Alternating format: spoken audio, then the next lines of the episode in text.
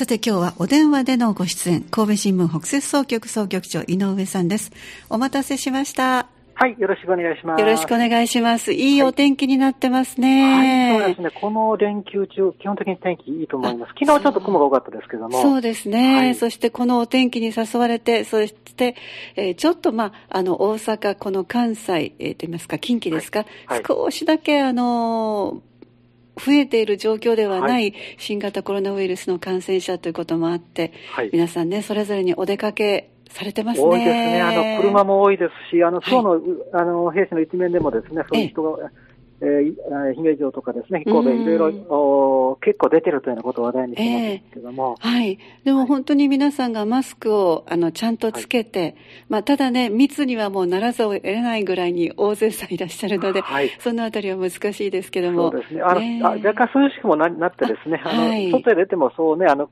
えー、苦にならない、逆に気持ちいい天気になりましたね。そうですね。ですから、お盆で会うことができなかった、はい、あのおじいちゃまおばあちゃまに今日は敬老の日ですからお出かけになられたのかもしれませんね。そういうケースも多いかもしれません、ね、そうですね。さてそれでは今日の、えー、話題早速お話をしていただきたいと思います。今日は9月17日木曜日に出ています「えー、三田の駐在さん」という素敵なほのぼのとしたタイトル。シリーズになって最初のようですね、はい、そうですね。はい、はいあのー、三田の広野駅の、あからですね、ちょっと西行ったところにありますね、はい、えー、三田警察署の広野駐在所というところの話題でありまして。はい、広野駐在所。はい。はい、あのー、あの、警察署っていうのは警察署のあの、あの、本館とはまた別にですね、えー、あのー、交番というのとですね、はい、駐在所というのがありまして。ありますね、交番と駐在所。どどう違うのかなと。交番というのはですね、ええ、あの、あの、そこ担当の警察官が交代交代で、あの、いろいろ詰めたりしましてですね。はい。あの、基本的には繁華街だとか駅前だとか、えええー、そういうところに、あの、割と、あの、ボックス形式で、あの、設置されているというものになります。はい、はい。それに対して、あ駐在所というのはもうちょっと農村部といいますか、あの、いうところにありましてですね、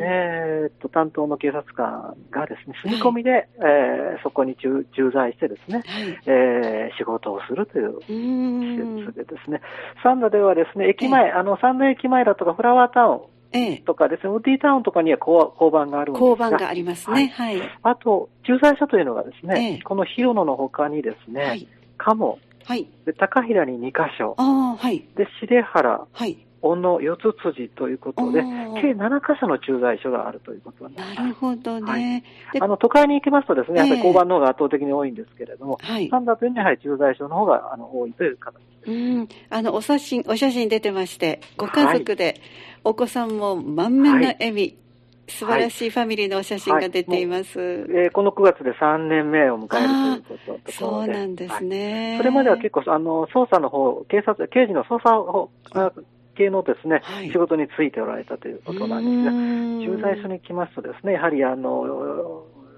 登校する生徒のあの、あの、交通、あの、がちゃんと、あの、うまく、あの、通用できるかというのは、そういう見守りだとかですね、はい、道案内だとか、えー、あの、そんな仕事が主になってきますので。はい。私たちがいつも、こう、おまわりさんとイメージする、そのものズバリの、そうですね、ねもう地域の人との接点、第一の接点というところになってきますね。ええー、はい。あの、この方は、じゃあ、もともとは、当初はここに来られる前は、いわゆる刑事さんだったわけですね。はい、捜査をやつ、そうだと言いますとよくよくテレビドラマにも登場しますけど、はい、ちょっと怖いイメージですね。そうですね。はい、犯人をとにを追っていくというような感じですが。直結しますね、犯罪とね。はい、はい、今の部署は本当にあの、市民との接点となって地域に溶け込んで仕事をするというところになりますね。今回記事にあの書いてくださってる方が加納巡査部長ということで、はい、その皆さんから大人も子供から地域の方々は方々はこの方を加納ちゃんと呼ばれるようですね。はい、もうあの朝な朝からね夜まであのあの一応あの頻繁に顔を合わしますので、はい、あの近所の方子供たちもですねもうあのよく覚えているという存在ですね。えー、そうなんですね、はい、やっぱりでもこういう形のあのおまわりさんがいてくださるっていうのが、日本ならではの良さかもしれませんね。そうですね。あの皆さん安心感安全そういうところに本当に直結してつながっていくんだと思います。えー、はい、あのこの記事をこう取り上げていこうと思われた記者さんの思いなどはお聞きになっていらっしゃいますか？あ直接はあの思いというところまでは聞いてないんですが、やはりこういう、ね、はい、あのあね、あのサンダという、まあ、都会とこういうあの農村部があの、うんあの共存したような都,、の都市ですのでですね、はい、そういう都会とまた一つ別に農村部にはこういう駐在所がたくさんあって、うん、えー、その中であのあの地域とかとに溶け込んで安全を守っているんだよというですね、えー、そういうちょっと思いをちょっと伝えたいというところですね。うん、じゃあ7箇所あると先ほどご紹介いただいたので、はい、シリーズですからその7箇所はいずれまた順番に回ってください。あの紹介していくという形になります。えー、あのあの、毎日毎日連載していくというのがしあ状況じゃないんですけども、うん、あの、随時、あの、日を追って紹介していくということを予定しております。であのこの記事の中であの、はい、お子さん方、今まではお父さんの制服姿を、ね、ご覧になることはなかったけれども、この駐在所勤務になって、初めてご覧になって、はい、で6歳のお子さんがその姿を見て自分もおまわりさんになりたい。そうですね。はい、はい、もう刑事さんとは基本的にあの背広とかですねそういう形で仕事しますので、はい、え。ー、はい、あのこういうあの本当おまわりさんという形の仕事というのはやっぱりこういう、うこういうところにで仕事しないとあの子供にも見せられないという状況なんです、ね、でまた、はい、その刑事刑事さんだったら話し方とかあの顔の雰囲気もまた違ってたでしょうね。はい、あの表情もだだいぶ柔らくような形になってくるんだきたんだと思います。あのこのねあの原稿を読んでてもですね。はい楽しみにしておりますシリーズよろしくお願いします。はい、それでは最後に総局長の目線、お願いします。はい。あの、今、あの、警察署ではですね、あの、やっぱり、あの、農村部が人口